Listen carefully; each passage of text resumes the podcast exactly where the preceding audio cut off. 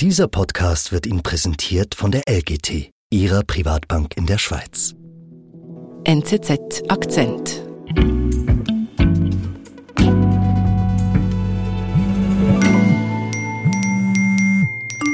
Joja, da ist jemand gefragt. Ja, tatsächlich. Wir sind im Jahr 2022. Joel Roth, ein um die 30-jähriger Amerikaner, hat ein großes Problem. Sein Handy vibriert ununterbrochen. Seit Stunden erhält er Nachricht um Nachricht, jede Minute auf allen Kanälen. Es erreichen ihn viele Drohungen, Beleidigungen. Er ist schwul und jüdischer Herkunft und das nehmen die Leute als Hintergrund, ihn zu piesacken. Mhm. Er erhält dann sogar auch Morddrohungen. Okay, und Warum? Im Netz sind plötzlich Gerüchte aufgetaucht, Joel Roth sei pädophil. Das sind falsche Anschuldigungen. Und dahinter steckt niemand Geringeres als der gegenwärtige Twitter-Chef Elon Musk. Joel Roth arbeitete lange bei Twitter und wollte den Online-Hass unterbinden. Doch dann wendet sich die Plattform gegen ihn, erzählt Technologieredaktorin Joya da Silva. Ich bin Antonia Moser.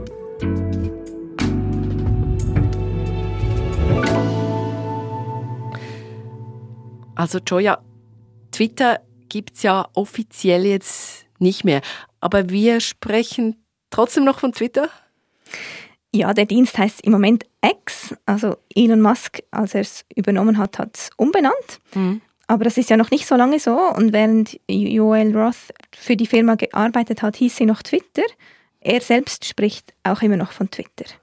Und ich habe ihn äh, am Rande eines Kongresses getroffen in Zürich even before I worked there, I loved Twitter. Right? I, I, und habe mit ihm gesprochen. Und ich würde mal sagen, der Einfachheit halber bleiben wir doch einfach mal okay. bei Twitter. Aber Joel Roth, was hat er denn genau bei Twitter gemacht?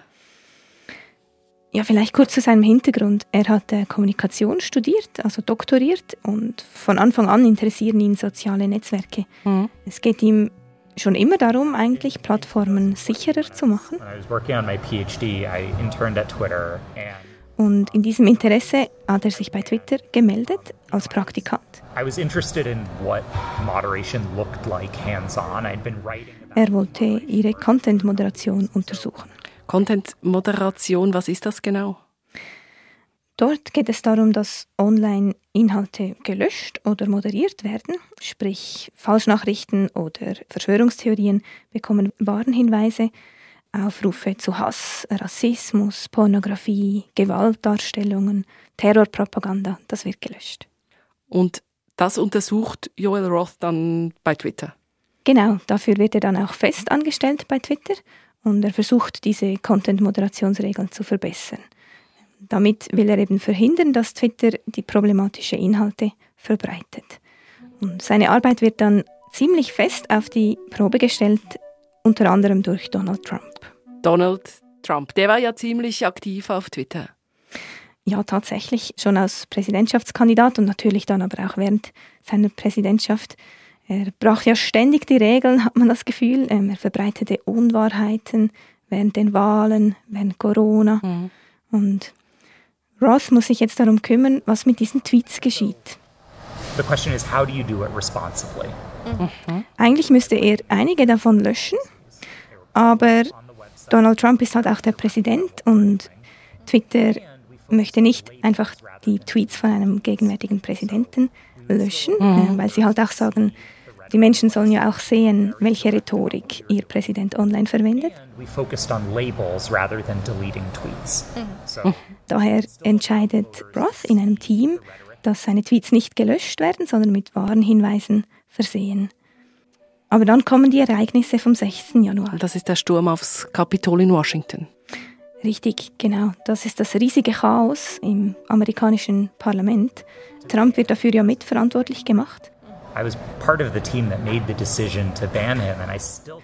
Und ein Team um Joel Roth entscheidet, wir müssen dann Donald Trump verbannen. Erst kriegt er dafür keine Bewilligung von seinem CEO, aber irgendwann dann schon. Also Joel Roth, ein quasi Unbekannter, verpasst dem Präsidenten einen Maulkorb, etwas zugespitzt gesagt. Ja, das kann man wirklich so sagen. Er ist damals knapp über 30. It's a terrifying amount of power to have when you work at a company. Und er sagt auch, diese Entscheidung fiel ihm alles andere als leicht. But if the alternative is violence, I think you have to act. Trotzdem sagt er, es war nötig, jemand musste da handeln. Aber ich nehme an, bei Trump und seinen Anhängern kommt das gar nicht gut an, dass Roth da handelt. Ja, das ist richtig. Ähm, er wird auch sehr stark beschimpft, online angegriffen. Aber es sind ja doch nicht nur Trump-Fans, die das Vorgehen nicht okay finden. Man mhm. muss ja schon, das kann man ja auch in Frage stellen, dass eine, eine private Firma so viel Macht hat über wer sich am öffentlichen Diskurs beteiligen kann und wer nicht. Mhm. Jedenfalls findet auch Elon Musk irgendwann, das geht eigentlich gar nicht. Also warum mischt Elon Musk sich jetzt ein? Ja, Musk sagt, die Meinungsfreiheit online sei ihm so wichtig. Er kämpft, wie er es nennt, gegen die Zensur mhm. und er kündigt an, Twitter zu kaufen, um genau das zu ändern. Weniger Content-Moderation. Und das mhm. tut er ja dann auch. Genau, nach langem Hin und Her kauft er dann Twitter tatsächlich. Er entlässt dann sofort tausende Mitarbeitende. Man sagt, äh, Twitter hätte um die 8000 Leute vorher gehabt, jetzt sind es noch etwa 1500. Ui, das ist viel. Und was ist mit Joel Roth? Ja, der wird zu seinem eigenen Erstaunen wird der eben nicht entlassen. Okay. So it really came as a surprise that mhm. I wasn't. Seine Chefin und der Chef seiner Chefin werden entlassen.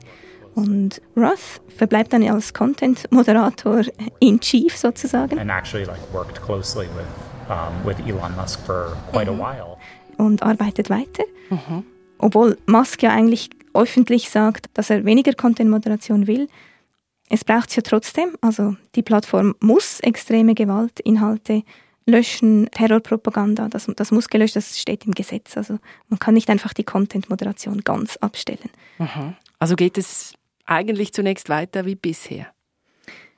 Ja, zu Beginn eigentlich schon, wobei man auch sagen muss, der Hass oder die Hassinhalte auf Twitter haben schon sehr stark zugenommen, seit okay. Elon Musk am Ruder ist. Hm. Aber Roth kann eigentlich relativ gut mit Musk am Anfang, weil Musk hört auf seine Argumente.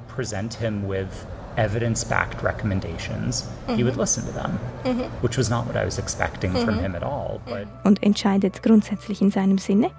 Und Roth denkt an das Bild von Musk als exzentrischer Chef sei eigentlich gar nicht so zutreffend. I didn't find him to be as sort of obviously a villain as I was thinking. Mhm. Um, Aber das hat sich dann sehr schnell verändert. Was passiert? Ja, Roth merkt, dass Musk, wenn er etwas wirklich will, es auch einfach durchsetzt. Moderation at Twitter is whatever Elon decides it is. Mhm. Also geht es immer weniger um Regeln und Prinzipien in der Content-Moderation, sondern eigentlich nur noch darum, was Elon will. Moderation at Twitter was based on a set of rules, and now that doesn't seem to be the case anymore. Und schon nach drei Wochen unter Musk reicht es Roth, er kündet. Wir sind gleich zurück. In einem turbulenten Marktumfeld brauchen Anleger einen verlässlichen und vertrauenswürdigen Partner. Die langfristige Ausrichtung von LGT Private Banking gibt Ihnen Stabilität und Sicherheit. Mehr erfahren Sie unter www.lgt.com.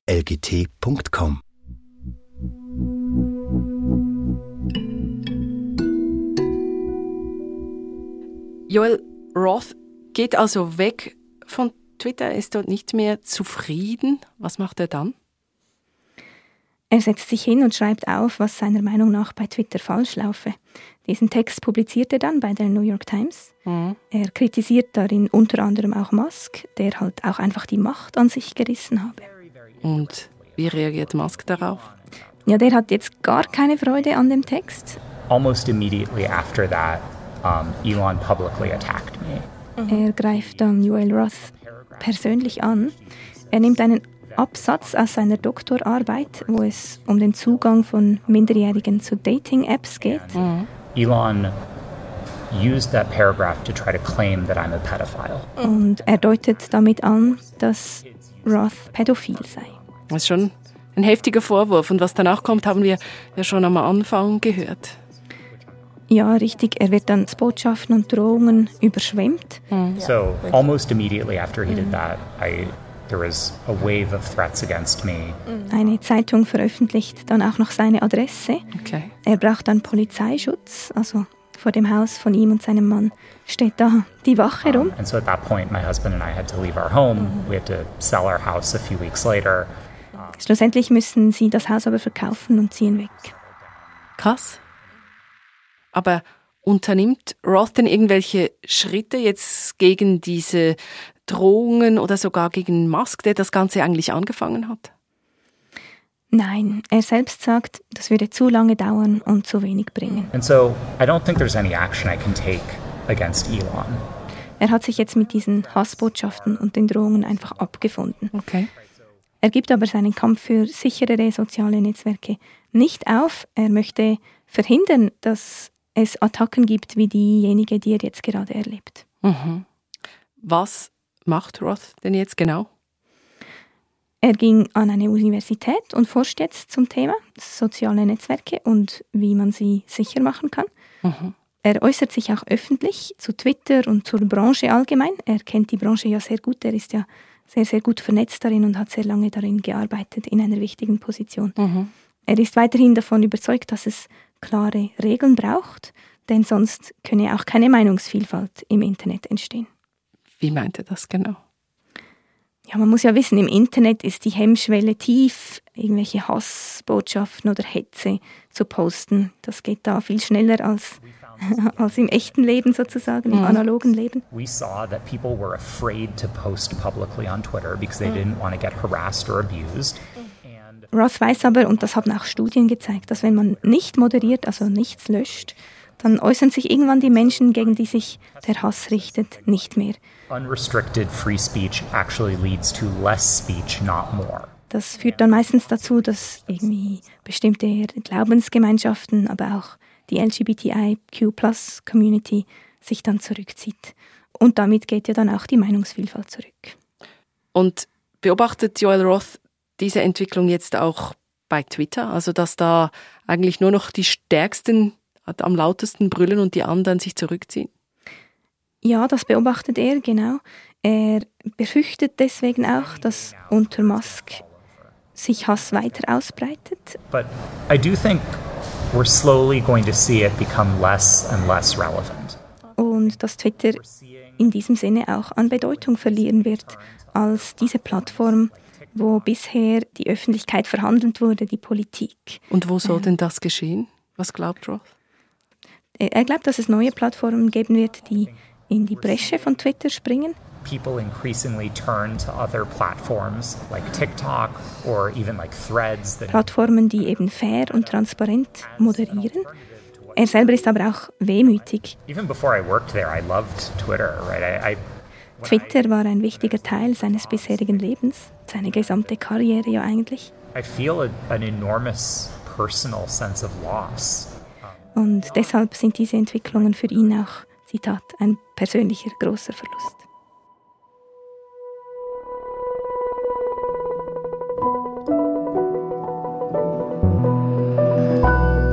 Joya, bist du noch bei Twitter? Ich bin noch bei Twitter, aber ehrlich gesagt, ich poste fast nie. Ich schaue es mir nur an, vielleicht für Recherchehinweise. Genau, aber selber aktiv bin ich eigentlich nicht. Danke, dass du da warst. Danke für die Einladung.